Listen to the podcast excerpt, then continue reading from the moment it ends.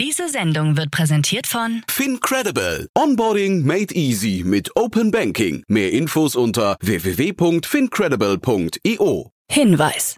Startup Insider übernimmt keinerlei Haftung für die Richtigkeit börsenrelevanter und unternehmensbezogener Daten.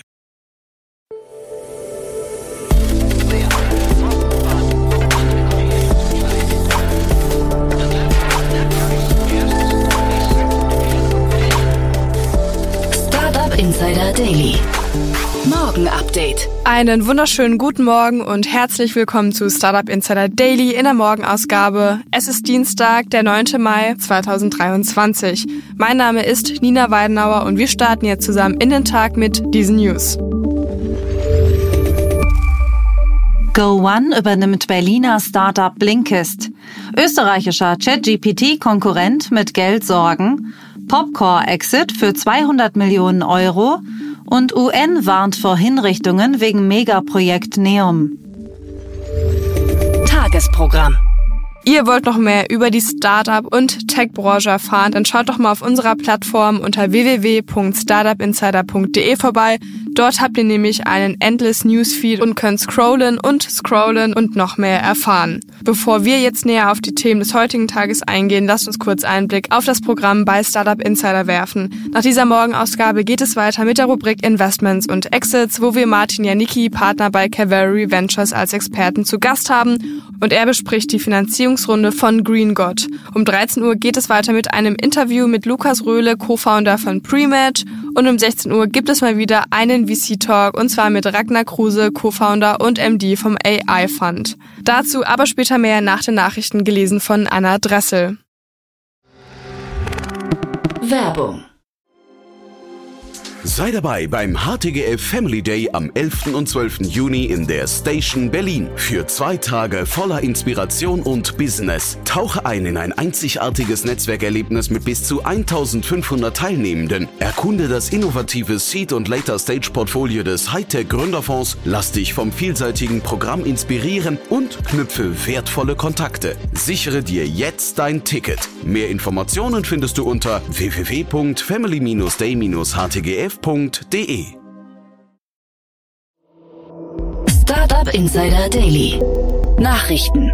Go1 übernimmt Berliner Startup Blinkist.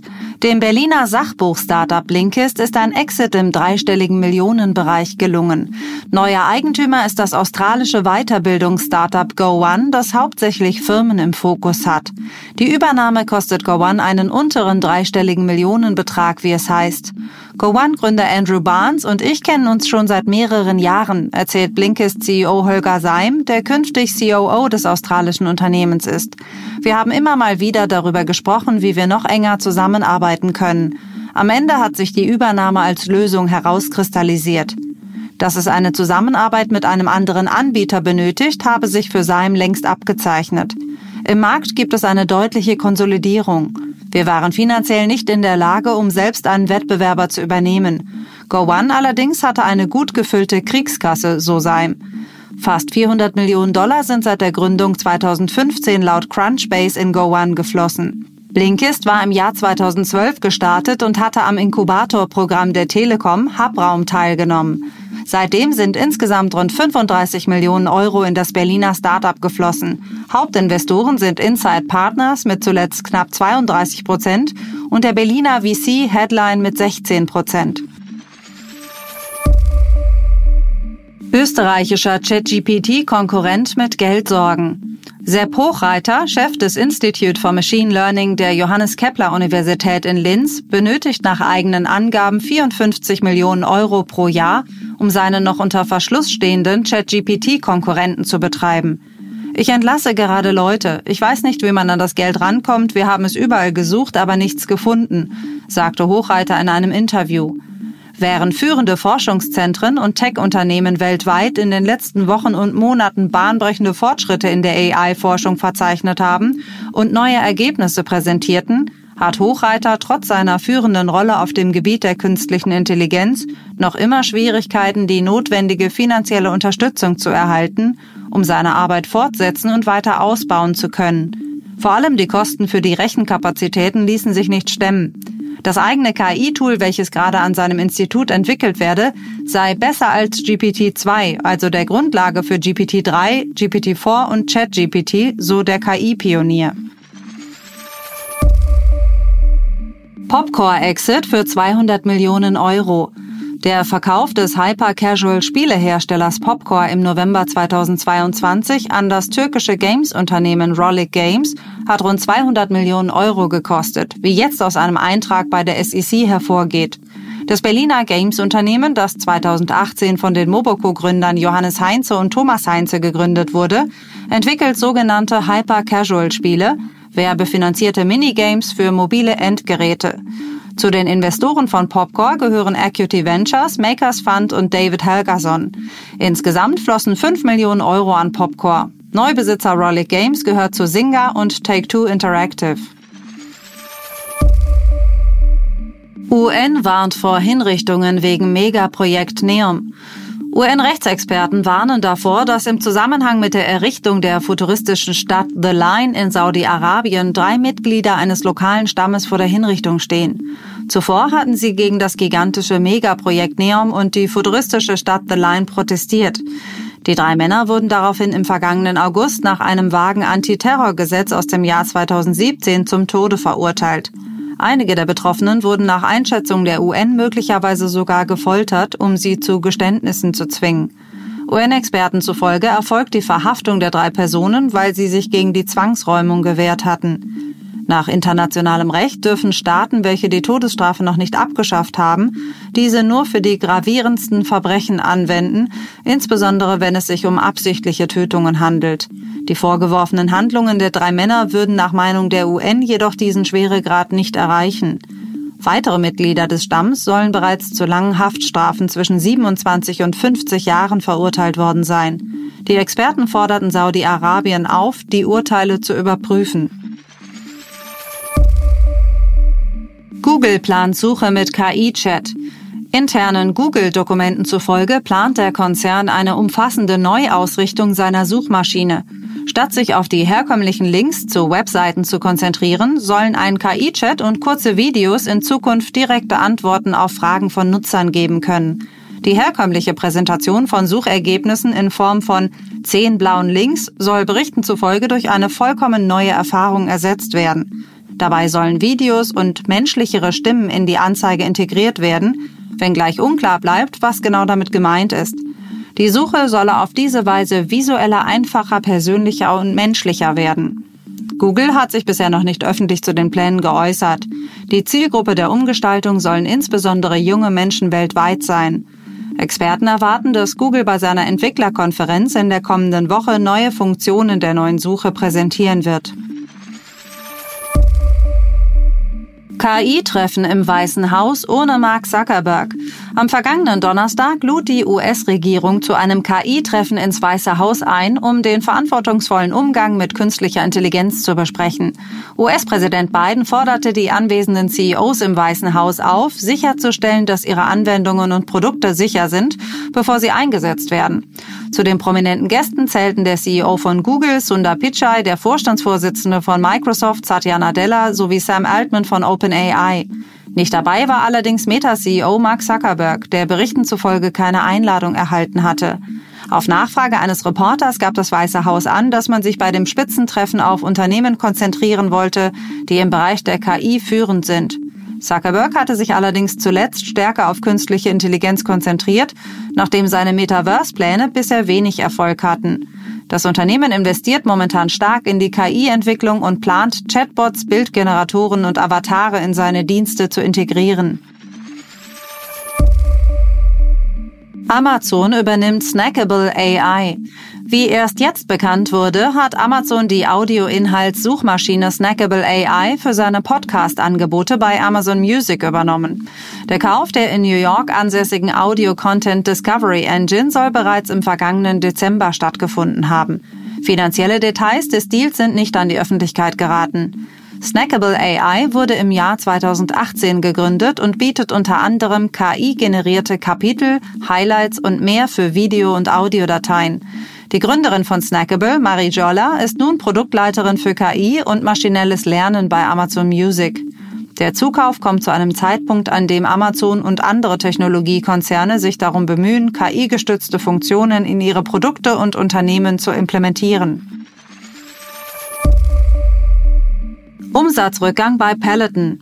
Das Fitness-Startup Peloton Interactive hat neue Geschäftszahlen bekannt gegeben. Demnach konnte im vergangenen Quartal ein Umsatz von 749 Millionen US-Dollar erwirtschaftet werden, was im Vergleich zum Vorjahr einem Minus von 22 Prozent entspricht.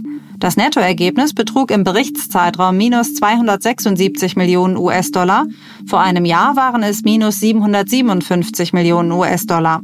Peloton Interactive verzeichnete zum Ende des letzten Quartals noch liquide Mittel in Höhe von 873,6 Millionen US-Dollar. Das Fitnessunternehmen erzielte darüber hinaus einen operativen Cashflow von minus 40,9 Millionen US-Dollar. Außerdem gab es Berichten zufolge eine Einigung in einem Patentstreit mit dem Unternehmen Dish Technologies. Peloton gab bekannt, dass das Fitness-Startup Dish Technologies eine Summe von 75 Millionen US-Dollar zahlen wird, um eine Beschwerde der US International Trade Commission beizulegen. Binance setzt Bitcoin-Abhebungen aus. Binance hat Auszahlungen in Bitcoin zweimal innerhalb eines Tages ausgesetzt. Laut CEO Changpeng Zhao sind die hohen Zahlen an nicht bestätigten Transaktionen dafür verantwortlich, die sich derzeit noch in der Warteschleife befinden.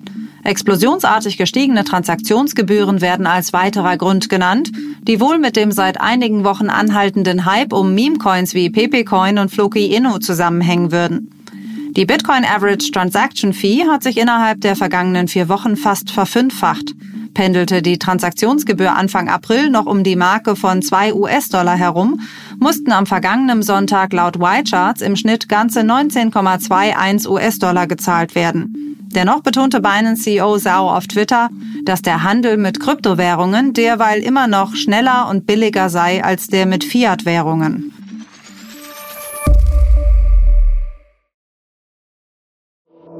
Startup Insider Daily. Kurznachrichten. Apple plant noch immer keine Massenentlassungen, um den wirtschaftlich schwierigen Umständen zu begegnen. Solche Maßnahmen seien zwar weiterhin nicht prinzipiell ausgeschlossen, aber für Apple aktuell kein Thema, so Tim Cook. Allerdings wurde im Retail-Bereich und Vertrieb die Zusammenarbeit mit Partnern nicht verlängert. Auch wurden einige frei werdenden Stellen zunächst nicht nachbesetzt. Laut Sam Altman, CEO von OpenAI, dem Unternehmen hinter ChatGPT und GPT-4, war Homeoffice ein Fehler. Dieses Experiment sei durch die Corona-Pandemie und den damit einhergehenden Lockdowns eingeführt worden. Ihm zufolge hätten die Menschen durch die Heimarbeit allerdings an Kreativität verloren. Das Experiment hält er für gescheitert. Die Bewohner Liechtensteins können künftig staatliche Dienstleistungen mit Bitcoin bezahlen, so der Regierungschef und Finanzminister Liechtensteins Daniel Risch. Die Zahlungen sollen dann unmittelbar in die landeseigene Währung, den Schweizer Franken, umgetauscht werden. Ein Zeitplan für die Umsetzung steht derzeit noch aus. Bill Gates feiert den Durchbruch bei Mini-Atomkraftwerken, die Natriumtechnologie verwenden, sicherer als herkömmliche Atomkraftwerke sind und auch weniger Atommüll produzieren. Gates hat hierfür in Terra Power investiert, ein Unternehmen, das solche Kraftwerke bauen möchte. Das Kraftwerk soll im Jahr 2030 startklar sein. Zu diesem Zeitpunkt werde es die fortschrittlichste Nuklearanlage der Welt sein, so Gates. Die beiden Fintech-Gründer Claudio Wilhelmer und Matthias Seiderer haben nach Number X nun den Banking-as-a-Service-Anbieter Paydora Finance gestartet. Mit dabei sind auch Christopher Trove, früher bei Payback, und Marco Ventin von Doc Financial, Penta und so fort.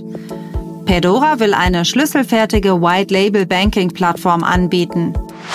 Das Wiener Käseersatz-Startup Fermify hat im Rahmen einer Seed-Finanzierungsrunde umgerechnet rund 4,5 Millionen Euro erhalten. Die Runde wurde von Clementum Capital angeführt mit Beteiligung von Auxe Female Catalyst Fund, Fund F, Climber Now, Satgana Ventures, Triple Impact Ventures. Auch die bestehenden Investoren beteiligten sich. Das waren die Startup Insider Daily Nachrichten von Dienstag, dem 9. Mai 2023. Startup Insider Daily Nachrichten. Die tägliche Auswahl an Neuigkeiten aus der Technologie- und Startup-Szene. Das waren die Nachrichten des Tages, moderiert von Anna Dressel und ja, jetzt zu unserem Tagesprogramm für heute. In der nächsten Folge kommt wie immer die Rubrik Investments und Exits und dort begrüßen wir heute Martin Janicki, Partner bei Cavalry Ventures. Und Martin spricht über die Finanzierungsrunde von Green God. Die französische Neobank mit Schwerpunkt auf Nachhaltigkeit hat durch eine Kombination aus Crowdfunding und VC-Investitionen 5 Millionen Euro aufgebracht, um seine Dienstleistung zu erweitern. 3 Millionen Euro wurden vom Climate Tech VC Pale Blue Dot investiert. Das Ziel des Startups ist es, die Art und Weise, wie Menschen ihr Geld verwalten, Bankkonten zu verändern, indem es alternative, transparente und ökologische Bankkonten anbietet. Mehr Infos zu der Runde und zum Startup dann in der Podcast-Folge nach dieser Podcast-Folge. In der Mittagsfolge begrüßen wir dann Lukas Röhle, Co-Founder von Prematch. Prematch ist eine Plattform für den Fußball außerhalb des Profibereichs und vereint Komponenten aus Social Networks und Fußballplattformen aus dem Profibereich. Die Fußballplattform hat jetzt erfolgreich wieder eine Finanzierungsrunde in Höhe von 2,4 Millionen Euro abgeschlossen. Mehr dazu dann um 13 Uhr. In der Nachmittagsfolge geht es dann weiter mit einem VC-Talk und zwar mit Ragnar Kruse. Er ist Co-Founder und MD vom AI Fund und Co-Founder vom AI Startup Hub und Transatlantic AI Exchange. Also ihr merkt bestimmt, Ragnar ist auf jeden Fall sehr affin mit dem Thema AI. Mehr Infos dann zu dem AI Fund dann um 16 Uhr. Da wünsche ich euch auf jeden Fall sehr viel Spaß mit der Folge. Achso, und noch eine Ankündigung in eigener Sache. Das Startup Insider Team sucht noch Leute. Also wenn ihr in einem wunderbaren Team arbeitet, arbeiten wollt, dann schaut doch mal bei www.startup-insider.com slash workwithus vorbei. Da sind alle Stellen von uns ausgeschrieben und ich würde mich sehr freuen, wenn ihr da mal drüber schaut und vielleicht ist ja auch für den einen das Passende dabei. Das war's jetzt erstmal von mir, Nina Weidenauer. Ich wünsche euch noch einen schönen Start in den Tag und wir hören uns dann morgen wieder. Macht's gut!